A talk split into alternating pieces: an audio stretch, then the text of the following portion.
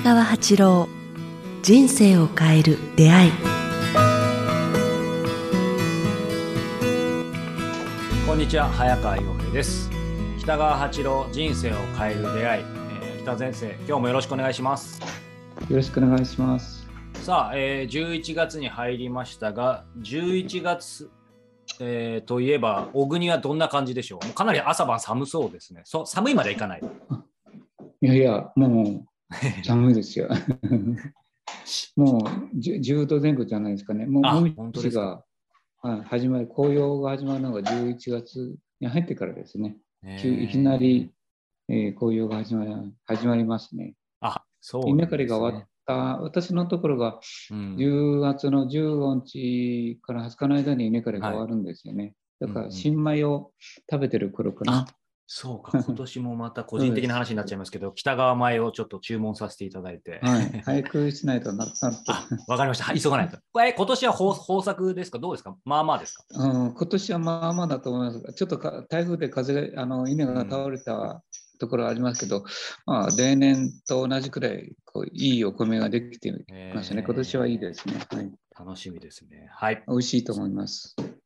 もうお腹空いてきましたが、そんなところでですね、えー、今日は、えーと、うん、北川先生ね、よく映画見に行かれてるじゃないですか。はい、そうなんですよ。はい、で、なんかこの間もね、LINE でも、あのさかなクンのあの、ね、話題になってる映画、魚の子を見てこられたとか来ないとか、なんかその辺をちょっとあの 裏話なんかもあると思うんで、シェアいただきたいんですけど。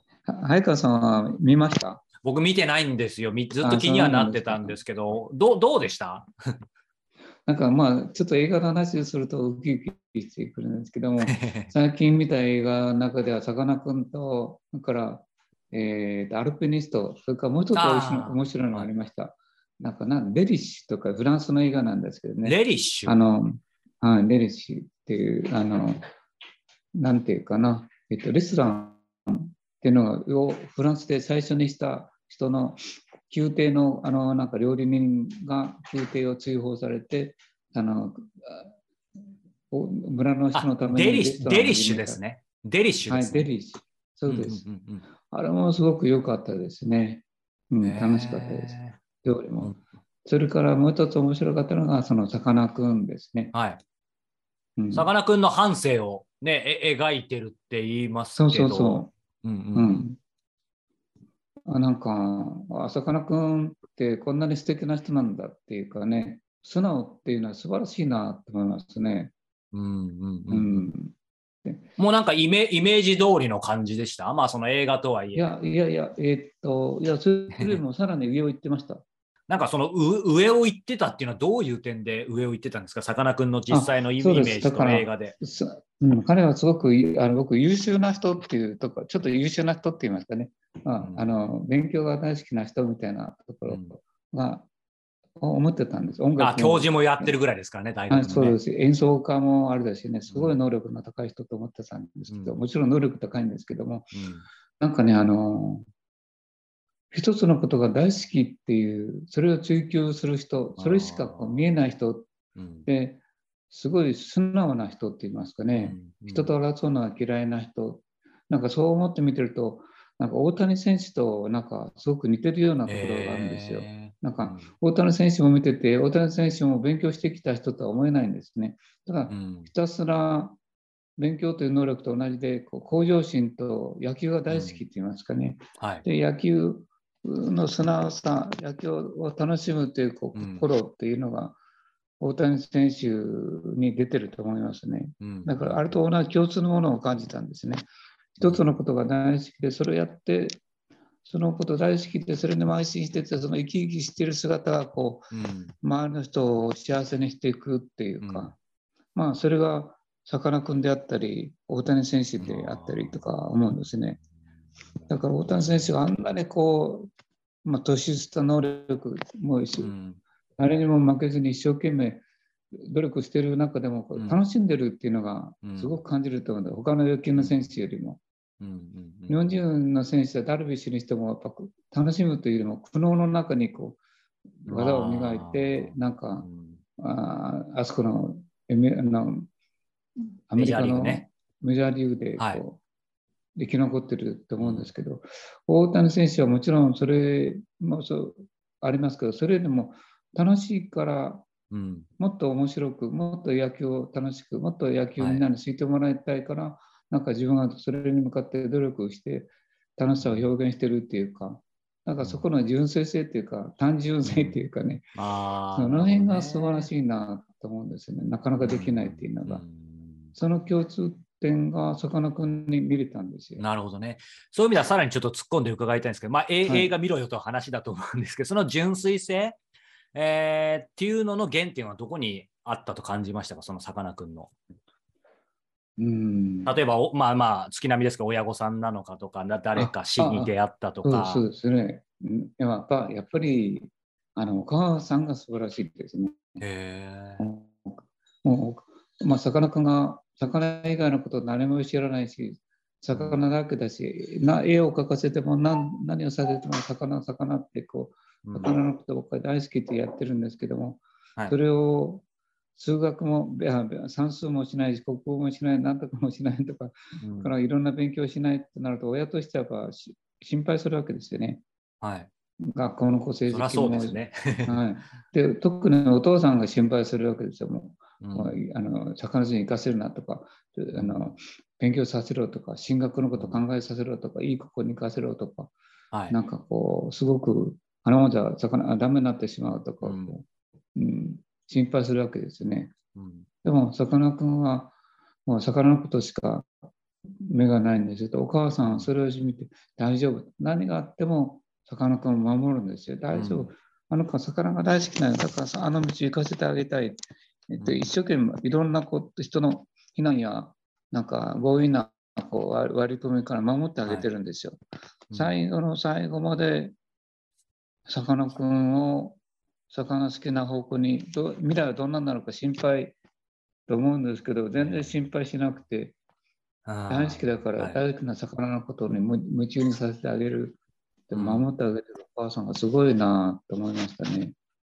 すごいですね。やっぱそそこまで徹底してると、その好きを、やっぱさっきの純粋性でいけますよね、濁らずに。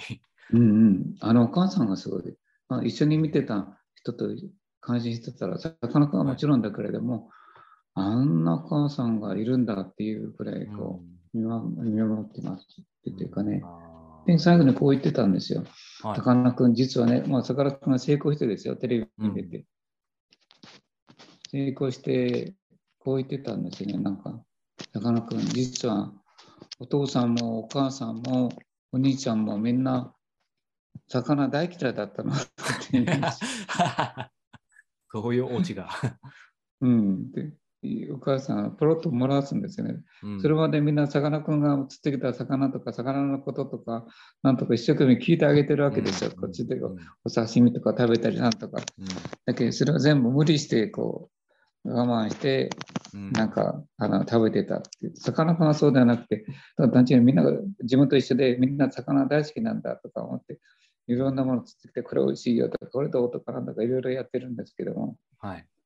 なんかそのことを聞いてから、お母さんってすごいなと思ったんです。さかなクン、本当は、なんか、みんな魚大嫌いだったけど、あ,、ね、あなたのためにみんながこう喜んでもらいたいと思って、うんなんか、さお魚のことを付き合ってきたっていうか。うんで、僕、逆にそこでもう一つ感じたんですよ。はい。そうさせるくらい、さかなクンが魅力的だったということですよね。ああ、そうですね。嫌いな人も動かすぐらいの、ある意味。そうそうそうそう、周りをね、だから、周りの友達とか同級生とかみんな巻き込まれていくわけですよ。不良とかがね。そのあん中に。ああ巻き込む力がやっぱり純粋性があるから強いんでしょうね。小さな港の、その、あれなんですけども、うん。平凡な人だから、世の中ね、世の中に出るなんてできるわけないんですけども、はい。巻き込まれていった友達がみんな、さかなクンをこうあっちに引っ張り出したり、こっちに引っ張り出したり、絵を描いてもらったりとか、はい放送局にこう推薦したりとかして、うんなんか、周りがこう、さかなクンを世の中にこう祭り上げていくんですよ。はいはいはい。そうさせる、なんか、さかなクンの純粋性と、この人をほっとけないっていうか、うん。ものがこう、さかなあるそれが一個、一時差、一一途っていうかね、はいはいはい。うん、まあ、その辺がよく分かりました。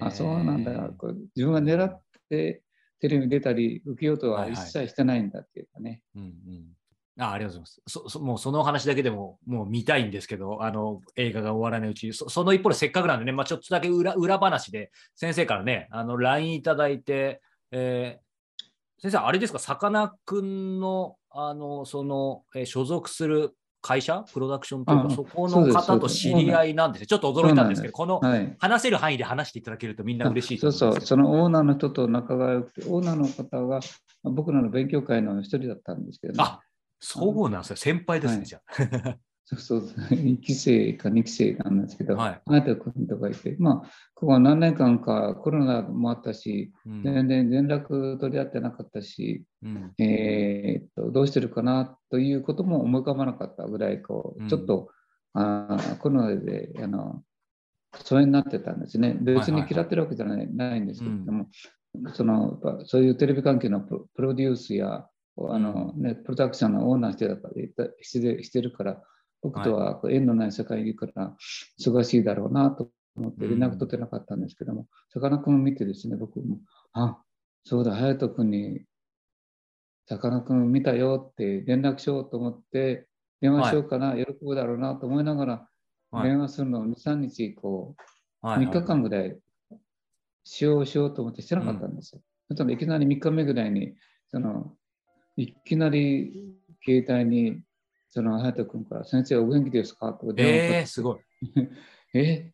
なんで今頃？って感じで、いや、なんか先生の声聞きたくてとかいう感じで、ええー、ずっと僕はあの何年間も思わなかったので、今度こーうん。う、ね、さかなクン見て、あ隼人君に見たよって連絡者喜ぶだろうなと思って、連絡しようと思ってた、それが通じるというかね、おお、やった、やっぱり通じたわ。えー、いつものお話を本当に地でいくというか、なんかすごいし、うんうびっくりした。嬉しいですね、なんかね。やっぱり通じるんだなという、こ相変わらず先生、映画結構見に行ってますね。う、なので、それできる限りいい映画を見たいと思います。今度はうん森の向こうで2人の中という映画が東京に今度行ったら見ようかなと思ってます。森の中の2人やったから、少女の2人の森の中で昔のあお母さんに出会うという、なんか不思議な物語の映画があってるんですけど、えーじゃあまたぜひね、感想も聞かせていただけたらと思います。はい、ありがとうございます。さあ、えーこの番組では引き続き皆様からのご質問、ご感想を募集しております。えー詳しくは北川先生のホームページ、もしくはメールアドレス、北川アットマーク、キクタス .jp までお寄せいただけたらと思います。ということで、えー今週も、北川先生のお話をお届けすることができました。えー人生を変える出会い、えー YouTube で見てる方はチャンネル登録を、ポッドキャストで聞いてる方は、え、定期購読ボタンをフォローしていただけたら嬉しいです。ということで、北川先生、今週もありがとうございました。ありがとうございました。